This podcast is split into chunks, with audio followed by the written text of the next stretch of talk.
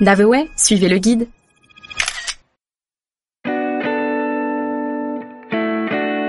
Nîmes, la Rome française.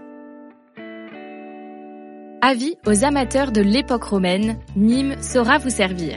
Enfin, plutôt Némosus, devrais-je dire, puisque c'est sous ce nom que Nîmes devient au 1er siècle avant Jésus-Christ une ville romaine pérenne et développée, à tel point qu'elle garde encore aujourd'hui le surnom de Rome française.